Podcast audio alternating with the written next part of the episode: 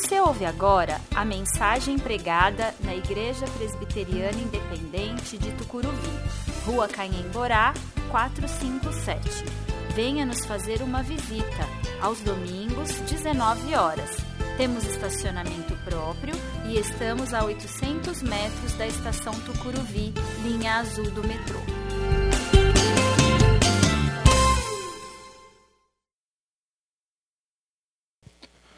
Leitura do Evangelho de João, capítulo 4, versículos 35 a 38. Eu vou fazer essa leitura na nova versão transformadora, ela será projetada para que você possa acompanhar. João 4, de 35 a 38.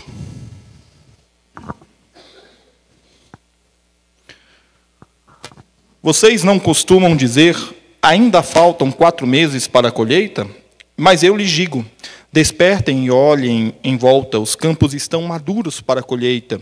Os que colhem já recebem salário, e os frutos que ajuntam são as pessoas que passam a ter a vida eterna. Que alegria espera tanto que semeia como que colhe. Vocês conhecem o ditado: um semeia e outro colhe. E é verdade. Eu envio vocês para colher onde não semearam. Outros realizaram trabalho. E agora vocês ajuntarão a colheita. Essa é a segunda mensagem do mês de março, onde nós continuamos com a série que todo ano nós fazemos no mês de aniversário da igreja, a série que leva o lema que nós temos para a nossa igreja, o lema Unindo Vidas. E todo ano, no mês de aniversário, nós revisitamos os fundamentos da nossa fé. E o lema da nossa igreja é, em última análise, a nossa missão que é unir vidas, unir vidas com Deus e unir vidas uns com os outros.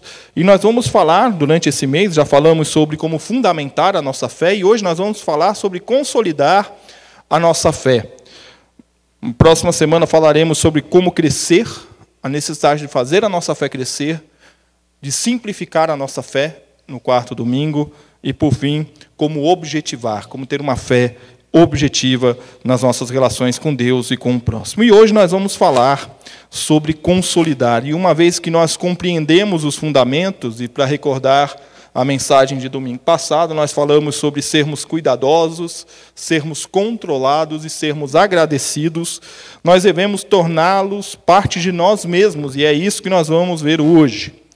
O Evangelho de João, o texto que nós lemos, escrito no final do primeiro século, na virada do primeiro para o segundo século, é o mais tardio dos evangelhos, é o mais distante dos fatos, mas também é o mais teológico deles, é o que vai desenvolver o pensamento sobre Cristo. A cristologia nasce com esse evangelho praticamente, e este evangelho ele vai se preocupar com os ensinos e com a afirmação categórica de quem é Jesus.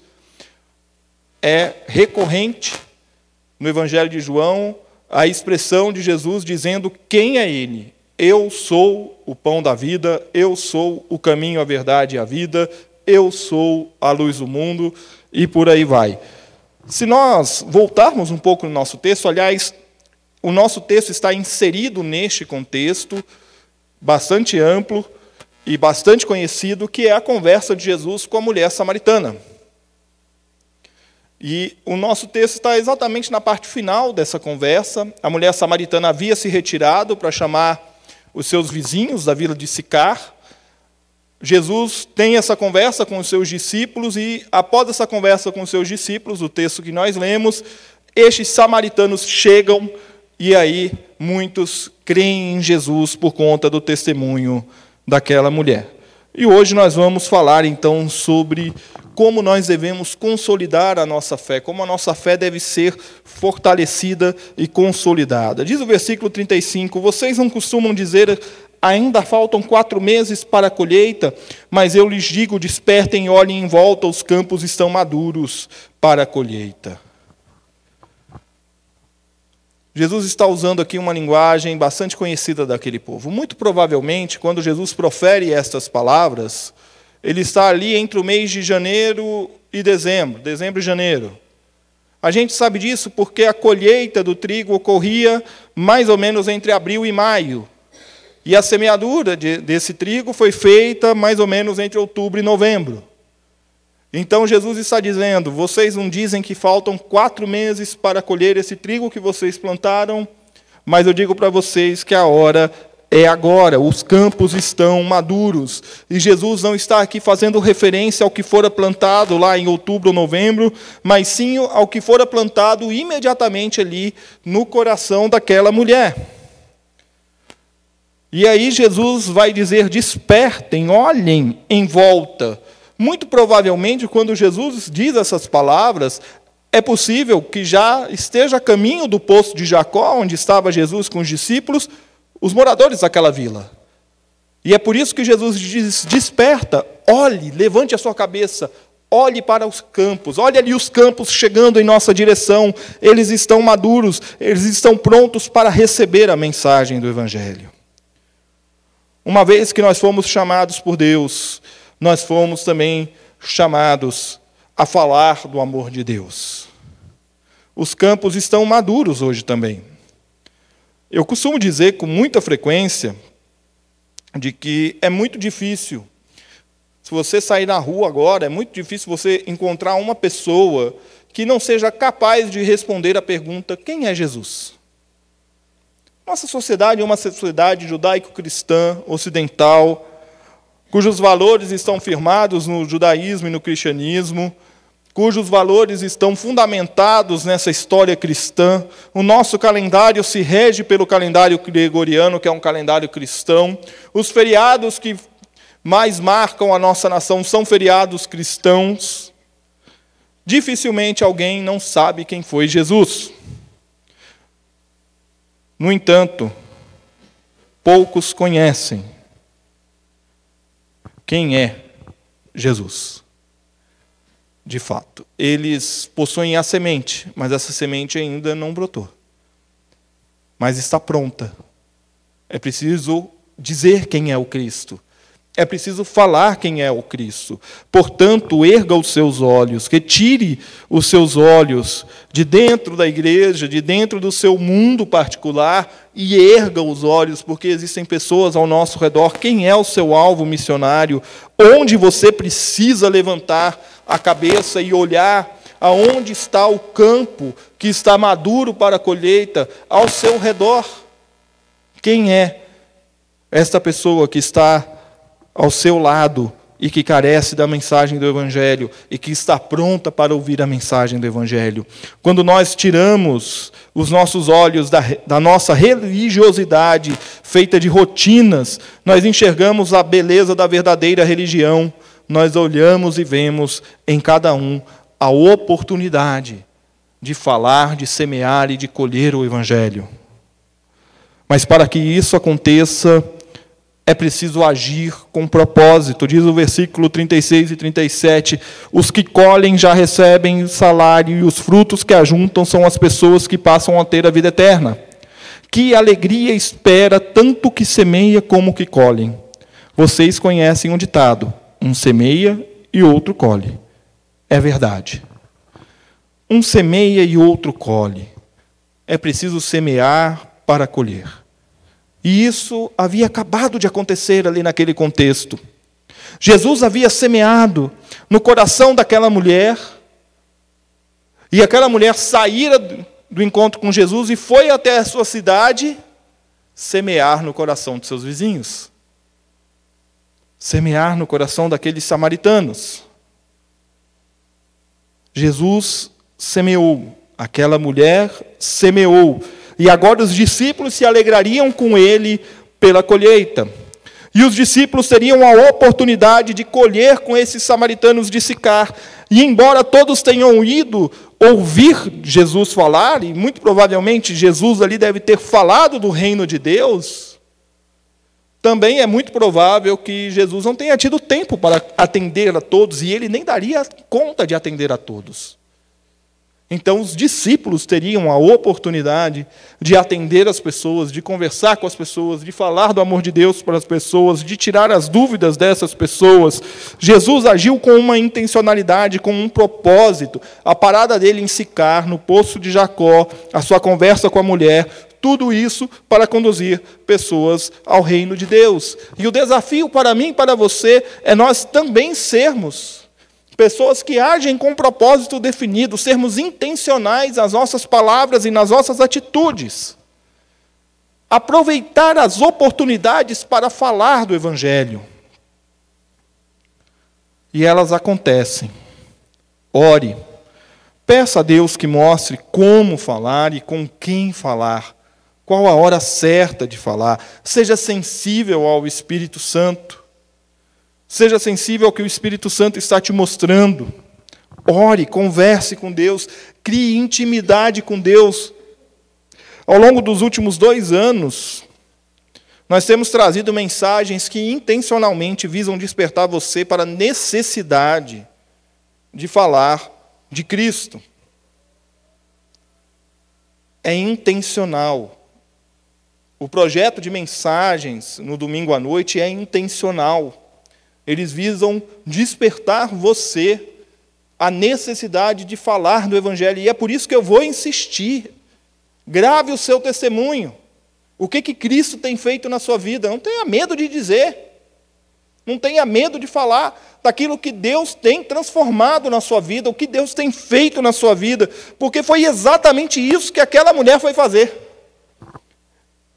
Ela chega lá naquela vila onde ela mora, onde ela morava, em Sicar, e ela diz: Venham ver o homem que tem dito tudo o que eu tenho feito.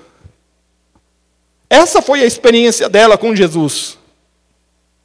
E aí ela lança uma pergunta provocativa para aquele povo: Será ele o Cristo? Será ele o Cristo? Quando nós pensamos e oramos sobre o crescimento do reino de Deus, nós abrimos a nossa vida para que o Espírito Santo nos capacite. Haja com intencionalidade. Não haja por impulso. Ore, pense, medite, busque estra estratégias para falar do amor de Deus para as pessoas e esteja pronto para acolher. Versículo 38 diz: Eu envio vocês para colher onde não semearam. Outros realizaram trabalho e agora vocês ajuntarão a colheita. Essa expressão ela é bastante é, discutida no meio teológico. Outros realizaram o trabalho. De quem Jesus está falando aqui? Se nós olharmos um contexto histórico, maior, nós vamos lembrar de Moisés e a lei, vamos lembrar dos profetas que influenciaram, que ensinaram esse povo. A própria mulher samaritana cita Jacó, que deu aquele poço para eles, e diz que os ensinos que ela recebeu dizem que se deve adorar no Monte Gerizim e não em Jerusalém. Mas nós precisamos aqui ser mais contextuais. Jesus não está falando apenas dessa semeadura histórica. Ele está falando da semente que acabara de acontecer, acabara de ser lançada. Jesus falava de si mesmo, mas ele falava também daquela mulher samaritana. Ele semeou, ela semeou, e agora? Agora os discípulos vão colher. Vejam que grandiosidade. E a gente não se atenta a isso quando a gente lê o texto da mulher samaritana, porque a gente é acostumado a se apegar naquele versículo que os verdadeiros adoradores adorarão em espírito e em verdade, e nós não nos atentamos que este diálogo leva a uma ação missionária encabeçada, protagonizada por uma mulher que vai anunciar o evangelho a todos os seus vizinhos. É impressionante como Jesus inclui a mulher no ministério da pregação do evangelho. E essa mulher vai até a sua vila e vai falar do amor de Cristo e vai dizer: Esse homem tem, tem dito o que eu tenho feito. Venham ouvir. Venham ouvir este homem. Mas como esse versículo se aplica aos nossos dias? Jesus nos chama para semear, mas nos chama também para colher.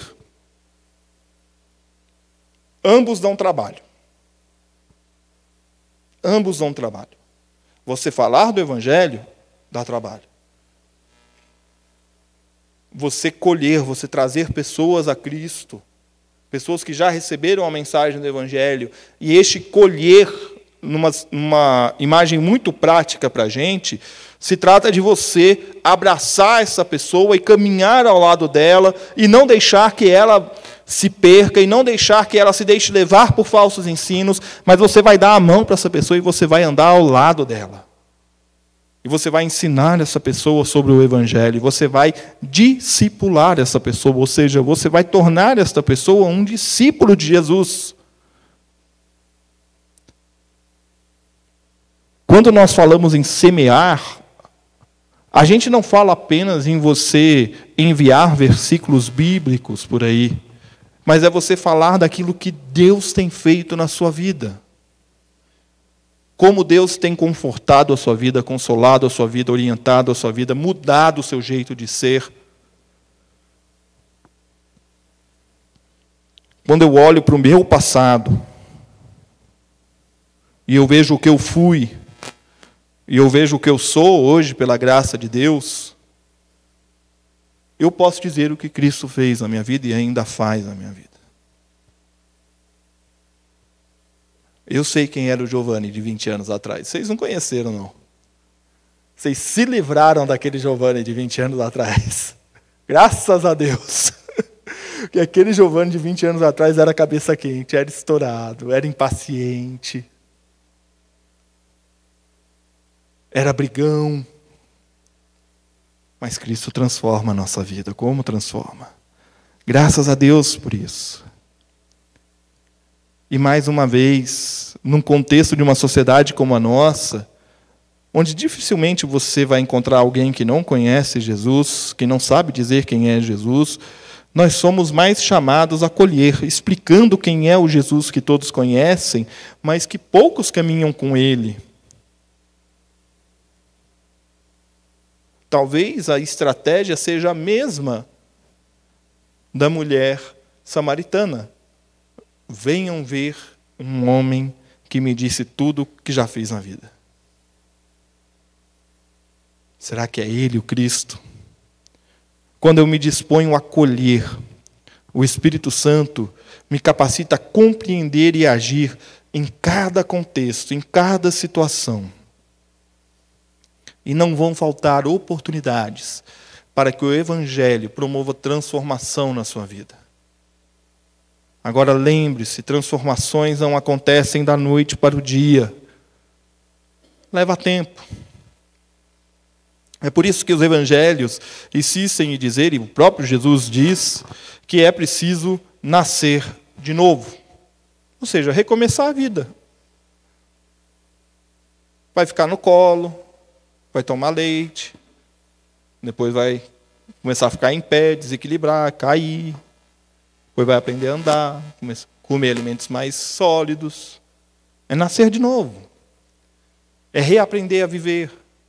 É reaprender a olhar a vida na perspectiva do reino de Deus, não na nossa.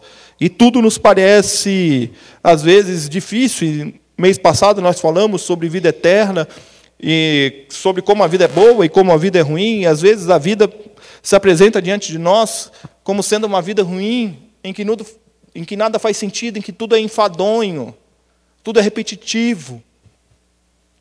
E Deus vem e diz: erga a cabeça, olhe para os campos, eles estão maduros.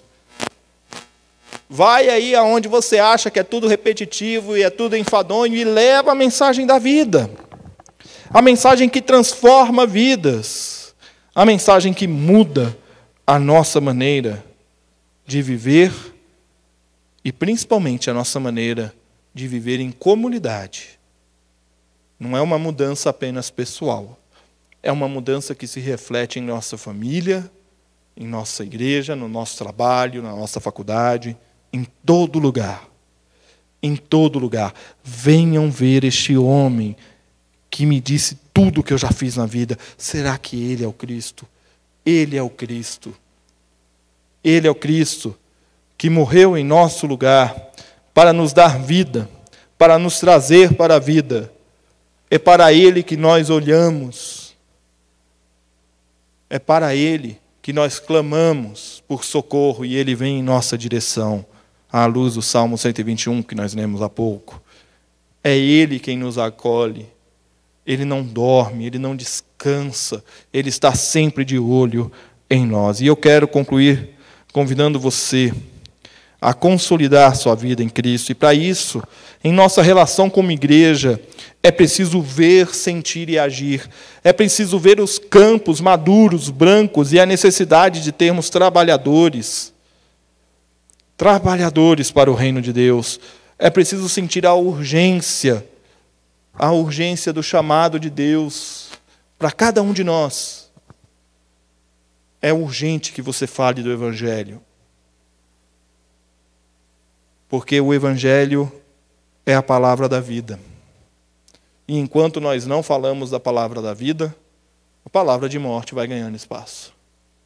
E é por isso que nós devemos falar da palavra da vida. E é preciso agir comprometendo-se com a obra, com o evangelismo, alcançando as pessoas ao nosso redor, é ser igreja fora da igreja. É ser cristão da porta para fora do templo. Você pode não saber muito sobre Bíblia, sobre ser presbiteriano, mas você sabe o que é caminhar com Jesus. Você tem conhecimento disso. Porque você caminha com Ele.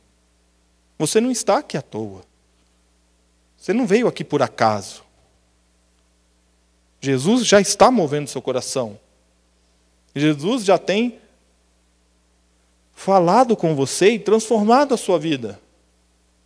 A necessidade de estar em comunhão com os irmãos de fé, no culto, adorando a Deus, reconhecendo quem é o Senhor da nossa vida, já é o agir de Deus em nós.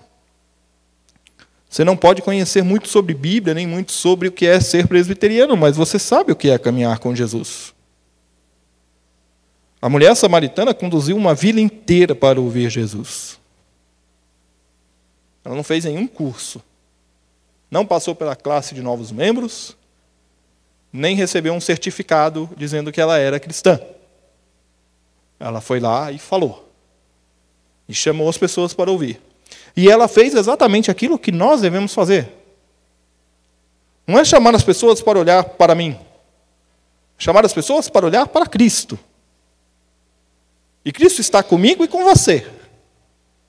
E elas vão ver Cristo em você, na igreja, em mim e com elas, caminhando ao lado delas. Bem consolidados, sabendo o que nós devemos fazer, nós vamos crescer nós vamos apresentar frutos muito bem visíveis. E é sobre apresentar frutos que nós vamos falar na nossa próxima mensagem, no domingo que vem. Não deixe para amanhã, não deixe para amanhã o falar do amor de Cristo. Fale de Cristo a todo instante, em cada atitude, em cada momento, em cada palavra que as suas palavras e que as nossas palavras sejam palavras que brotam do coração de Cristo para abençoar as pessoas ao nosso redor. Que Deus assim nos abençoe. Vamos dar o conjunto de louvor. Vamos nos colocar em pé. Nós vamos louvar mais uma vez. Nós queremos sentir e ver o poder de Deus agindo no nosso meio. E ele tem agido. Ele tem trazido transformação. Ele tem feito milagres nas nossas vidas. E é por isso que nós louvamos ao nosso Deus.